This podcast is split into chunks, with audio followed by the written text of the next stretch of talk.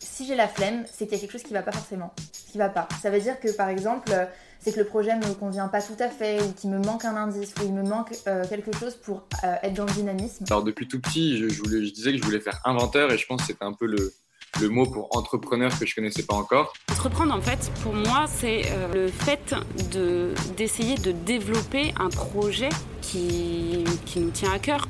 Tellement de gens vont te dire c'est nul ton idée, ça va pas être bien. Bah en fait ces gens-là, faut pas les écouter, tu vois. Il faut vraiment te dire si toi tu trouves ça bien, fais-le en fait. Je pense que l'engagement, la première étape qu'elle doit comporter, c'est le fait de passer à l'action sur à peu près n'importe quoi. En fait, je vais avoir la flemme. Euh, dès lors que tu vois, il y a quelque chose qui me plaît pas ou des tâches trop compliquées, je vais avoir la flemme.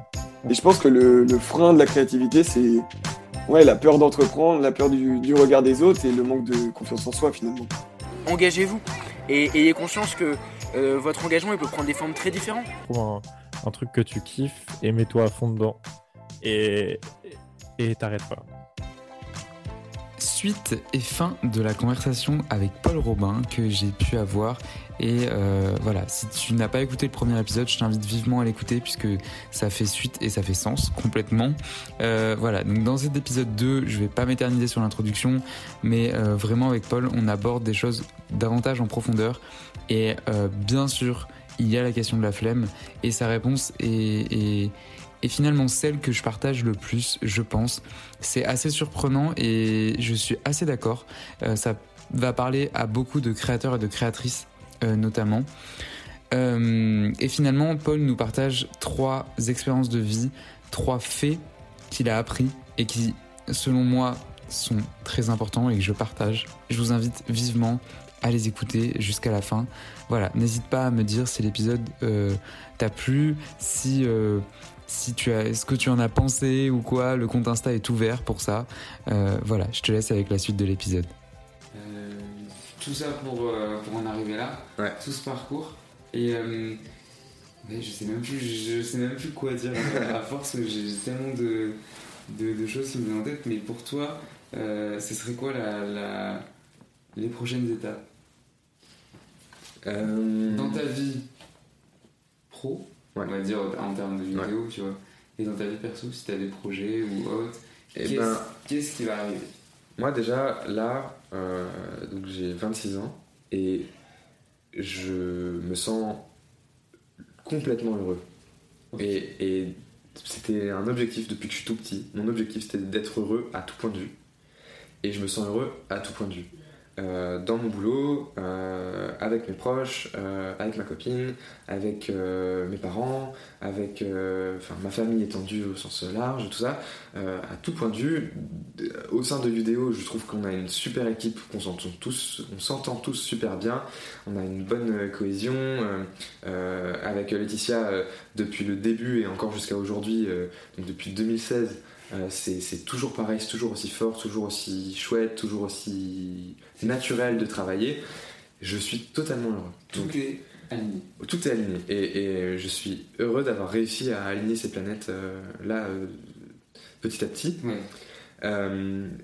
pour autant, il y a quand même d'autres étapes parce qu'on a envie d'avoir des objectifs. Tu vois, tu peux être heureux et puis avoir envie de développer d'autres trucs. Bien sûr, ça t'empêche pas d'être heureux. Voilà. côté professionnel, j'ai envie de euh, pouvoir encore mieux répondre aux besoins des créateurs et créatrices avec qui on travaille. Euh, euh, c'est-à-dire d'être d'être encore plus efficace dans ce qu'on peut leur trouver comme opportunité pour, pour travailler, des trucs encore plus précis avec la ligne éditoriale de ce qu'ils ont envie de faire. Renforcer l'accompagnement. voilà, renforcer l'accompagnement, leur, leur montrer encore plus par les actes à quel point j'adore leur travail et puis j'ai envie de les, les booster jusqu'au bout du monde. Euh, ensuite, euh, donc, euh, donc, voilà, ça c'est un truc très important. Après, continuer de développer Udeo pour embaucher des gens qui partagent cette philosophie-là, qui sont vraiment tournés pour les créateurs et créatrices de contenu, pour les aider dans ce qu'ils ont envie de faire et parce qu'ils aiment vraiment leur travail concrètement. Et puis continuer avec ce, ce, mood-là euh, tous ensemble, ça c'est pour le côté pro. Et après, pour le côté perso, euh, j'aimerais bien euh, réussir à pouvoir développer les projets que j'ai dans un coin de ma tête et que j'ai pas le temps de développer trop. Donc mon podcast, ma bande dessinée et, d'autres trucs, la photo. Énormément. Ouais. J'aimerais énormément développer encore plus la photo. J'ai plein d'idées de trucs que j'ai envie de faire, mais j'ai moins le temps. Où... Là, le temps que j'ai pour la photo, c'est quand c'est des photos qui sont liées à Udeo. tout ce qui est backstage, euh, euh, photos de tournage, euh, photos pour les créateurs et créatrices que j'accompagne, etc. J'aimerais bien faire des trucs un peu plus artistiques ou des, projets où je fais des moodboards et où je réfléchis à des trucs, quoi, vraiment des trucs personnels, mm. partir voyager et faire des photos étrangers, des trucs comme ça. Je le fais un petit peu, mais c'est trop ponctuel par rapport à ce que j'ai envie de faire. Et, et sinon, euh, sinon pour, le, pour le, reste du perso, euh, euh, je suis très heureux et je vois pas d'autres trucs que je pourrais changer. Ah, mais je te demande pas de me faire une liste voilà. mais non, c'est très bien. Écoute, je pense que la réponse, je m'attendais pas à. Enfin, je rencontre pas souvent des gens qui me disent, ou alors je sais, je sais, pas, je sais pas, je m'exprime très mal, mais de dire ah oui, je suis heureux. Bah, c'est pour ça que je, je trouve que c'est important de le dire. Ouais, je trouve parce aussi. que parce que il y a plein de gens qui peuvent avoir des doutes ou mm. tu vois à, mi-parcours euh, se remettre en question, des choses comme ça. Je, le, après, le fait de dire que moi mon, parcours marche bien maintenant, déjà ça veut pas dire qu'il va marcher toute ma vie. Et en plus de ça, ça veut pas dire que ça va bien marcher pour tout le monde et tout. Enfin, c'est chaque projet et, aléatoire. Mhm. Euh, mais c'est important de dire quand ça marche et quand on est heureux et tout ça. Et, et, c'est des good vibes que j'ai envie de donner, quoi. Plutôt que d'être pessimiste et de. Ok. Voilà. Je prends le message. Écoutez bien ce message, je pense qu'on ne redira jamais assez. Euh, petite question, signature du podcast. Est-ce que tu as la flemme? Oui. Il n'y a pas de piège Oui, j'ai la flemme. Euh, c'est une super question parce que, en plus, dans, dans, les métiers euh, que, que j'accompagne, donc euh, les, métiers de, de, création, il y a souvent cette question. en fait, je pense que. Moi, je te, je te réponds oui parce que j'ai un fonctionnement de travail qui est différent de celui qu'on t'apprend à l'école. mais ça veut pas dire mais, qui peut être apparenté à de la flemme, mais qui n'en est pas forcément. Je vais développer. Il me semble qu'on en avait déjà discuté. C'est possible. C'était peut-être le sujet qu'on euh, qu'on voulait retrouver, mais qu'on voulait retrouver, qu'on retrouve finalement à la fin. Parce que c'est possible. Parce qu'en fait, euh, je considère que j'ai la flemme parce que euh, j'ai pas. Euh, je considère que j'ai pas le temps de développer tous mes projets. Euh, ou alors que j'ai envie de m'accorder du temps pour me reposer euh, l'esprit euh, de façon démesurée. Mmh. Quand je dis démesurée, c'est que moi j'ai vraiment un fonctionnement de batterie qui se charge et qui se décharge. Et quand ma batterie est déchargée, j'ai besoin de, de, temps où je suis tout seul à, à, faire des trucs pour moi dans mon coin. des trucs pour moi, c'est regarder des films, des séries. J'allais dire lire, mais ce serait mentir. Euh, j'ai envie de, lire plus, mais je peux pas dire que c'est ça qui recharge ma batterie. Euh, mais jouer aux jeux vidéo, beaucoup. Euh, mais par exemple, pas forcément les interactions sociales ou, ou les sorties à l'extérieur. Enfin, pour moi, c'est des trucs où j'ai besoin de. Vraiment recharger pour toi. Les sorties, comme tu dis et tout, ça peut être un, autre temps. Oui, c'est un autre temps, mais, mais, mais où, effectivement, où je par exemple, même aller voir un ciné avec des potes, pour moi, j'ai ma batterie qui se décharge un petit peu. Oui, je comprends. Ça recharge pas. Parce que t'es en interaction. Voilà, exactement. Oui, il y a ce côté un peu euh, prestance et tenir un, le masque, euh, ouais, le, masque d'être à la cool euh, et, alors que des fois t'as juste envie de, mm. de, de, geeker en tirant la gueule sans. Bah, mais t'es tout seul avec toi, en fait, c'est pas que t'as envie de tirer la gueule, mais c'est que ça détend tes muscles du visage et tu t'as pas envie de. Je, comprends ce que tu dis. Je sais pas si tu connais, j'ai beaucoup étudié la sociologie et le sociologue Erwin Goffman. Et euh, passionnant, je fais chier tout le monde avec ça. Mais euh, en gros, il a une métaphore, ça s'appelle la métaphore théâtrale. Et en gros, on est tous des acteurs, on est tous toujours en représentation, on porte tous toujours un masque. Et il y a les coulisses. Donc, par exemple, dans un j'ai entendu cette théorie. C'est sûr, Je connais cette théorie. dans, euh, dans un dîner de Ouais. famille, par exemple, les coulisses, ça va être la cuisine. C'est-à-dire qu'on va se retrouver, on va parler, on va pouvoir faire tomber le masque. Et euh, on a un public et on est toujours en représentation. Mm. Alors après, tu as des rôles plus ou moins avancés. Tu as le rôle du leader, tu as le rôle de celui qui se met en avant, etc. Et quand tu rentres chez toi et que tu es tout seul, le masque tombe. Mm. Mais ça veut pas dire que tu es une autre personne. Ça veut juste dire que tu as arrêté ta représentation et que tu as arrêté de te, de mettre. Tu le Et- poses avec ton manteau sur le porte-manteau et tu le remets quand tu repars. c'est exactement ça. Et il y a cette histoire de batterie. Je pense qu'il faut que tu laisses tomber ton masque Mm. pour recharger tes batteries et ensuite tu peux repartir. Mm. C'est pour ça que c'est pas péjoratif de dire euh, quand je suis avec des amis au ciné, euh, euh, euh, je décharge mes batteries. Non, parce qu'en fait on est en interaction et inconsciemment on est toujours en représentation. Oui, et puis je le dis pas de façon négative. Non, complètement. Ah oui, non, complètement. dans, c'est dans le fonctionnement, quoi, c'est ça. Je- je- si j'essaye de m'écouter et de me comprendre, euh, il faudrait que j'aille voir un psy. Mais euh, euh, je je, comprends. je m'analyse comme ça, quoi. Je. Et c'est en ça que je me suis beaucoup retrouvé avec Laetitia, parce que quand on commençait à bosser sur une vidéo, on avait un truc de une énergie incroyable Ouais. sur des courtes périodes, et après besoin de se recharger. Donc par exemple, on, on pouvait bosser pendant deux jours à fond, et la- la- le troisième jour, on bossait que le matin et l'après-midi on, on se faisait un ciné. Et en fait, euh, ça nous reposait pour euh, enchaîner sur la suite euh, après. Quoi. Et, et je pense que ce fonctionnement-là, c'est un fonctionnement que beaucoup de gens qui sont dans les métiers de création peuvent avoir. Ouais. Euh, ne serait-ce que parce que ça stimule la création aussi, de ne pas être tout le temps face à sa feuille blanche et de reposer son cerveau pour faire d'autres trucs, pour euh, inspirer euh, ce que tu vas écrire pour ton stand-up, pour ton livre, pour ta, pour ton BD, etc., pour ta BD, etc. Complètement. Et, mais euh, tu peux l'assimiler dans ta tête inconsciemment. Enfin, moi je pense, hein. Mais tu peux l'assimiler justement à de la flemme. Oui, voilà, c'est pour ça que j'y en pense. Exactement. voilà, Exactement. au- Et, et je pense que pour, pour euh, certaines personnes, se dire que bah, euh, t'arrêtes de bosser au milieu de la journée pour aller au ciné, ça peut être euh, considéré comme de la flemme. Euh, ou euh, ou le, fait, le fait de dire euh, bon bah euh, ce soir je vais pas retoucher mes photos, euh, je, vais, euh, je, vais, regarder un euh, film, je vais regarder un film ou autre, ça peut être euh, de la flemme. Mais en fait, c'est juste que je pense que chacun a son rythme propre. Et, euh, et en fait, il faut que tu arrives à trouver ton, ton rythme. Mais quand je dis rythme, c'est vraiment ton tempo euh, mélodique, quoi. Pour que euh, la partition se, se déroule euh, sans accroc et, et, long, et sur le long terme, quoi. C'est une très belle métaphore. ok, non mais ouais, et puis c'est une définition de la flemme que j'avais jamais encore eue. Euh, Enfin, que j'avais jamais encore eue. Oui et non, mais que je partage aussi, et, c'est exactement le sujet euh, au fait qu'on qu'on parlait, qu'on cherchait. hein. Ouais, je je ouais. me suis rendu compte euh, quand on a parlé. Mais c'est exactement ça en fait, c'est s'accorder des temps pour soi, pour se recharger. Ouais. Et euh, pour moi, c'est pas de la flemme. Ouais. Après, après, là, en en parlant, je suis en train de me dire que c'est quand même. Je t'ai donné une définition d'une flemme d'un télo. C'est-à-dire que c'est quand même je une, pas. ouais, une, flemme, euh, une flemme de quelqu'un qui, qui, qui utilise ça pour la créativité et tout ça.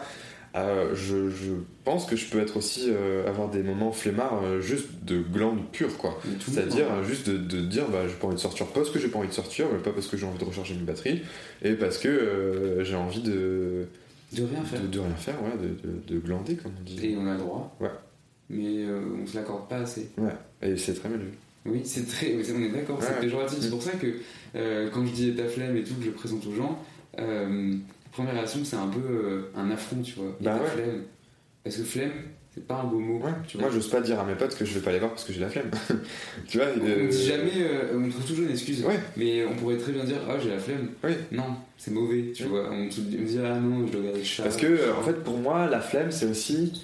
Ça va être euh, trop d'énergie pour ma batterie actuellement, quoi. Ouais, ouais, je comprends. Tu vois, un truc comme ça.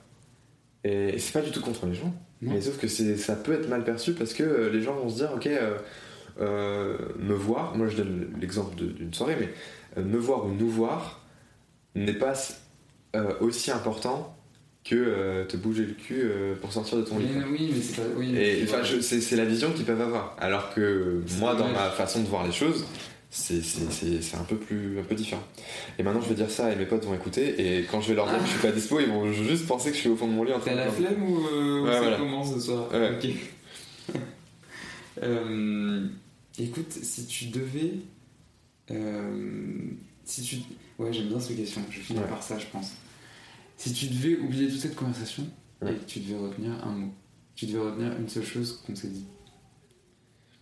Euh, Il y a plusieurs trucs qui se, qui se bousculent, donc si je dois synthétiser, ça va être compliqué, mais.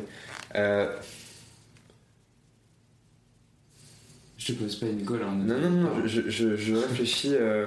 Euh, un mot, ça va être compliqué. Ah, mais. J'en ai. J'essaie de t'en faire euh, trois, voire Non, non, non, mais. En gros, euh, il y a le côté. C'est toi, hein, c'est pas. Ouais, mais en, fait, en plus, il y a d'autres trucs que dont je voulais parler avec toi. Mais, Mais, mais dis-moi alors. Mais on, verra. Déjà, je réponds à ça, puis je, je- je- je verrai. Mais le. Ouais, ok. Moi, le, le truc le plus important pour moi qu'il faut que tout le monde euh, retienne, parce que ça cristallise tout, c'est l'insouciance. Euh, pourquoi ça cristallise tout? Parce qu'en fait, l'insouciance, ça veut dire que vous avez le droit de faire des choses, vous avez le droit de pas en faire, vous avez le droit de vous planter, euh, vous avez le droit de réussir, vous avez le droit d'avoir la flemme, vous avez le droit de. En fait, l'insouciance, c'est un état d'esprit où il faut se laisser vivre et se laisser aller pour essayer de s'écouter au maximum, selon moi. C'est comme ça que je le vois. Et c'est ce que j'ai envie que les gens retiennent et, et, et, et- en tête pour euh, avancer euh, dans la vie. Waouh. Ouais. ouais, ouais, non, mais ça, ça fait écho, c'est pour ça, mais oui, je te rejoins complètement. Ouais, bon bah écoute, euh, trop, trop cool. Les, les, les, les, les mini autres trucs dont je voulais parler avec toi, c'était. euh, euh, parce que le principe de ton podcast, c'est euh, de donner envie aux gens. Non, pas de, no- de donner envie aux gens, de rassurer les gens Ouais. qui ont envie de faire des choses Ouais. ou qui ne se sentent pas les épaules d'en faire pour leur dire sentez-vous libre de, de faire ou de pas faire les choses. Tu vois, de, de, de ni. En fait, de ne pas être. euh, de ne pas s'en vouloir de faire ou de ne pas faire. Je vais pas faire la promo de mon podcast. Tu Avec plaisir. Tu fais moi. Pour moi, c'est ça. C'est comme ça. ça que je ressens ton podcast. Et, et du coup, euh, j'ai vécu différentes expériences qui m'ont euh, permis de me rassurer sur le fait d'avancer dans mes projets et d'en abandonner certains et d'en réussir d'autres, etc. Et je me suis dit que ça peut être cool de te les raconter euh, très brièvement, mais pour que ça fasse des, des exemples Ouais, auxquels on peut se rattacher, quoi. complètement.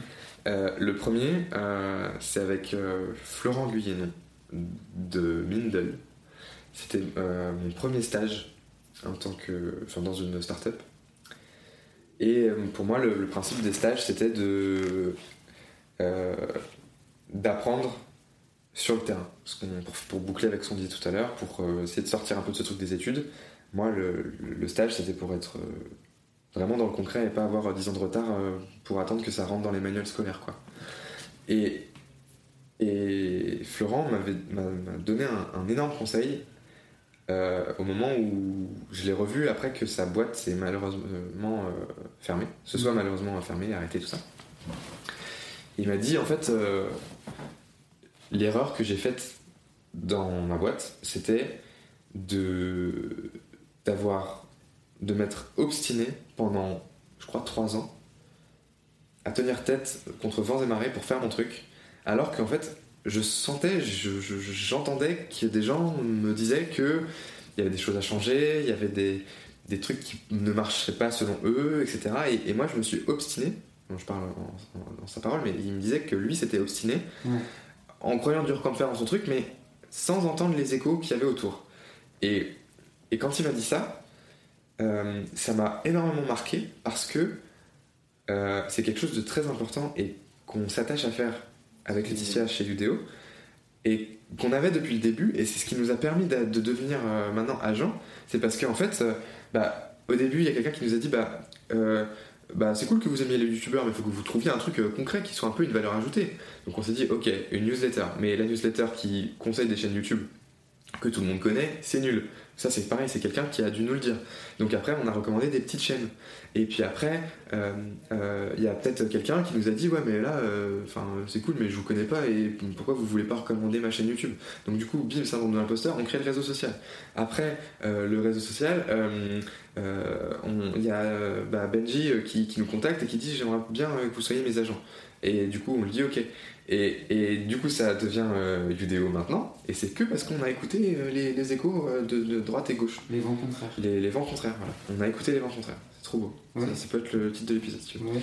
Et euh, J'en ai plusieurs. En fait, j'en ai eu tellement dans ma tête pendant qu'on parlait que j'ai tous oublié, je crois. Bon, bah, en tout cas, en tout cas voilà, ça c'est le premier conseil que je, peux, que je peux donner. En tout cas, première. Écoutez les vents contraires. Voilà, retour d'expérience, écouter les vents contraires, c'est ouf. deuxième, euh, deuxième truc, euh, c'est. En fait, là, je vais dire un peu euh, quelque chose et son contraire, mais en France, on est encore très à cheval, que ce soit les parents, la société ou les profs, sur les diplômes. Euh, les profs, ça se comprend parce que c'est aussi euh, C'est leur cursus et tout ça. C'est. Et c'est- j'ai conscience que c'est très rare d'avoir un directeur qui te dit, qui te conseille d'abandonner son diplôme pour te lancer dans ton projet. C'est- J'ai conscience que j'ai eu beaucoup de chance. Mm. Euh, après, on peut parler de la chance qui se provoque. On, on en parlera juste après. Essaye de retenir. Ok, ok. ou, ou qui se provoque ou pas. Est-ce qu'on peut provoquer la chance? Euh, Donc, du coup, le, le- le truc là dont je vais parler par rapport au diplôme, c'est est-ce que il faut suivre un cursus ou est-ce que il faut arrêter ses études pour monter sa boîte? Je pense qu'il y a plein de gens qui doivent se dire ça, et que c'est très très dur. Et moi-même, en ayant arrêté mes études, je ne pense pas que je vais recommander aux gens euh, d'arrêter de leur côté. Parce que maintenant, avec l'expérience, je comprends mes parents. Euh, et et j'ai conscience que c'est un hasard positif que ça ait marché, mais que ça pourrait ne pas marcher. Et qu'il faut des parachutes. Alors Benji te dirait que non. Euh, que le fait de ne pas avoir de parachute, comme dans l'art de la guerre, euh, quand tu, tu n'as aucune issue pour t'en sortir, obligé de euh, t'es obligé de foncer et Ouais. du coup tu, tu décuples ton, ton, Il y a deux écoles. tes possibilités. Voilà, il, y a, il y a deux écoles. Moi je pense que tu peux fonctionner comme ça dans certaines situations, mais pas dans d'autres, et que ton parcours scolaire, enfin je veux dire ton, ton avenir professionnel est quand même très important, et donc de ne pas se prémunir euh, Mm. avec des parachutes, ça peut être quand même très très risqué. Ça peut être dangereux. Voilà, donc il faut écouter les vents contraires dans ce cas de figure-là aussi. Euh, parce que euh, si tu as envie de te lancer dans ton projet, mais qu'il n'y a rien qui t'a montré que le projet il va marcher au moment où tu abandonnes les études, là c'est chaud. Il faut que tu aies réussi à faire tes preuves dans ton projet en ayant ton, ton parachute euh, derrière toi. Euh, si tu sèches 2-3 cours pour faire ton projet, etc., et que le parachute c'est juste le cursus et tout ça, euh, oui, enfin tu vois, euh, moi, moi, le, le- le parachute en question c'est pas de réussir les études, c'est d'avoir les études euh, quand même sur, le, sur le côté si besoin. Après, je, je sais qu'il y a plein de gens qui diraient pas ça. C'est un peu biaisé de mon expérience, mais voilà. Et, et, Ok. Voilà, je, je pense que, que il, faut, il faut foncer, mais il faut foncer euh, prudemment euh, en regardant avant où tu mets les pieds et en écoutant un peu euh, Les vents. le- les vents contraires, ouais, ou le bruit du ruisseau. Euh, et euh, donc ouais, ça, voilà, c'est le deuxième. Et, et donc sur le fait de, est-ce qu'on peut, est-ce que la chance existe? Est-ce qu'on peut provoquer? Est-ce que, est-ce qu'il y a des gens qui sont, qui, qui ont une bonne étoile ou d'autres qui n'en ont pas, etc. Je- je- J'en parle parce que je, je sais que je l'entends beaucoup et que euh, moi-même je me considère hyper chanceux. Ok. Euh, et en même temps, euh, j'ai conscience que quand je pense à la chance que j'ai eue, enfin, c'est-à-dire par exemple rencontrer Laetitia, voilà, prenons euh, juste rencontrer Laetitia. Rencontrer Laetitia pour moi c'est le, le- la plus belle chose de ma vie professionnelle. euh, parce que c'est ce qui a c'est ce qui a tout cristallisé et construit et tout, tout, tout ce que j'ai fait c'est lié à ma rencontre ça. avec elle Ouais.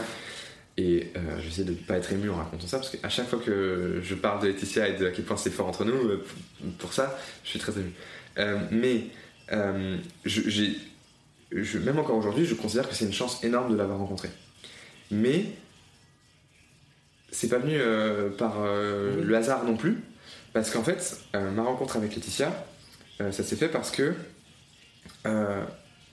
je, je m'étais inscrit à un événement qui s'appelait Créartup, entreprendre dans la culture quand on est étudiant. qui consistait à soutenir les étudiants qui avaient des projets culturels à développer pour les aider. Et il y avait un prix et tout ça. Et moi, je voulais que ça m'aide à me professionnaliser, me professionnaliser dans mon blog de cinéma, le cinéphile anonyme. Mais à l'époque, j'étais hyper timide, mais maladivement timide. Je n'osais même pas lever la main, quand, même quand, je- quand j'avais la réponse en cours. Et euh, quand j'ai eu la confirmation que je pouvais venir à cet événement, enfin que j'étais euh, invité à cet événement, mon premier réflexe a été d'aller voir sur Twitter le hashtag de l'événement pour voir s'il y a des gens qui en parlaient et pour éventuellement trouver quelqu'un qui y allait et à qui je pouvais envoyer un message pour euh, y aller avec cette personne. Et il se trouve que Laetitia, qui était elle-même blogueuse cinéma, euh, comme je crois que je disais tout à l'heure, euh, elle y allait. Et du coup, je lui ai envoyé un message sur Twitter, que j'ai retrouvé d'ailleurs il n'y a pas longtemps, et je crois qu'on a fait un tweet là-dessus, en, en disant from un DM Twitter, tout monter sa boîte ensemble. Et, et où je disais, coucou, euh, on se connaît pas, on s'est croisés vite fait euh, à des avant-premières euh, de films, mais on va au même événement, est-ce que ça te dit si on se retrouve devant pour y aller ensemble, ça? Et elle m'avait répondu oui, avec plaisir, ça. Peut-être un trop cool, je sais plus. Mais en tout cas, après cette rencontre-là, on s'est plus jamais quitté. Et, j'ai un petit peu provoqué des choses de ce hasard et de cette chance, mais en même temps, je considère ça comme de la chance. Donc, il y a deux. Il s'est à nuancer quoi. Pour- je, suis, tu m'avais déjà raconté cette histoire Ouais. et je suis toujours aussi euh, admiratif et peut-être ému aussi un peu parce que c'est assez impressionnant euh, comme euh, la rencontre au final. Mm. Je pense que c'est le, ouais, ce que je retiens aussi moi, tu vois, c'est le fait de rencontrer le, voilà, et, et je sais même plus quoi dire.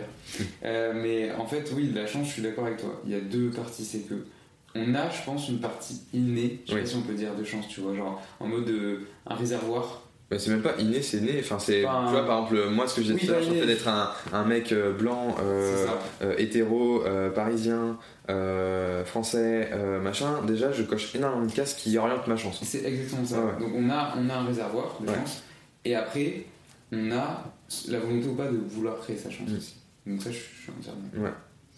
Et, euh, et après, euh, c'est cool d'en avoir conscience et de se dire que on peut essayer de, de la challenger un petit peu, tu vois, et de. Complètement. Ouais. Mais il faut, je pense, Ouais. pour l'entretenir. Ouais. Ok.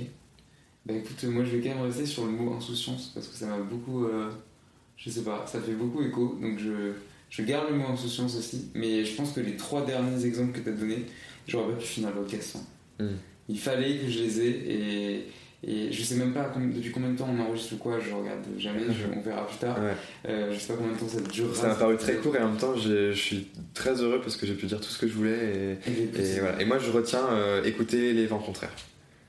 Je pense que je pense que je, je retiendrai ça. Je vais mettre ça en titre alors. Non, je, je vais voir, je vais voir, je vais voir si je vais voir ce que je fais, mais, Mm. mais en tout cas merci de m'avoir euh, reçu dans tes locaux. Mais merci de m'avoir reçu dans ton podcast. Euh, oui, c'est pas la même chose, mais c'est pas la même échelle, mais, mais je suis ravi et, et c'est pour ces conversations-là que je me suis lancé dans le podcast. Euh, c'est pour euh, en apprendre et là je vais rentrer chez moi, je, je sais, je me connais, je vais être vidé Mm. parce que euh, après les conversations, et je le dis et je le redis, on, voilà, on- moi je prends tout et on est euh, des éponges quoi, je pense. Mm. La métaphore est horrible, mais euh, le cœur y est, on va dire.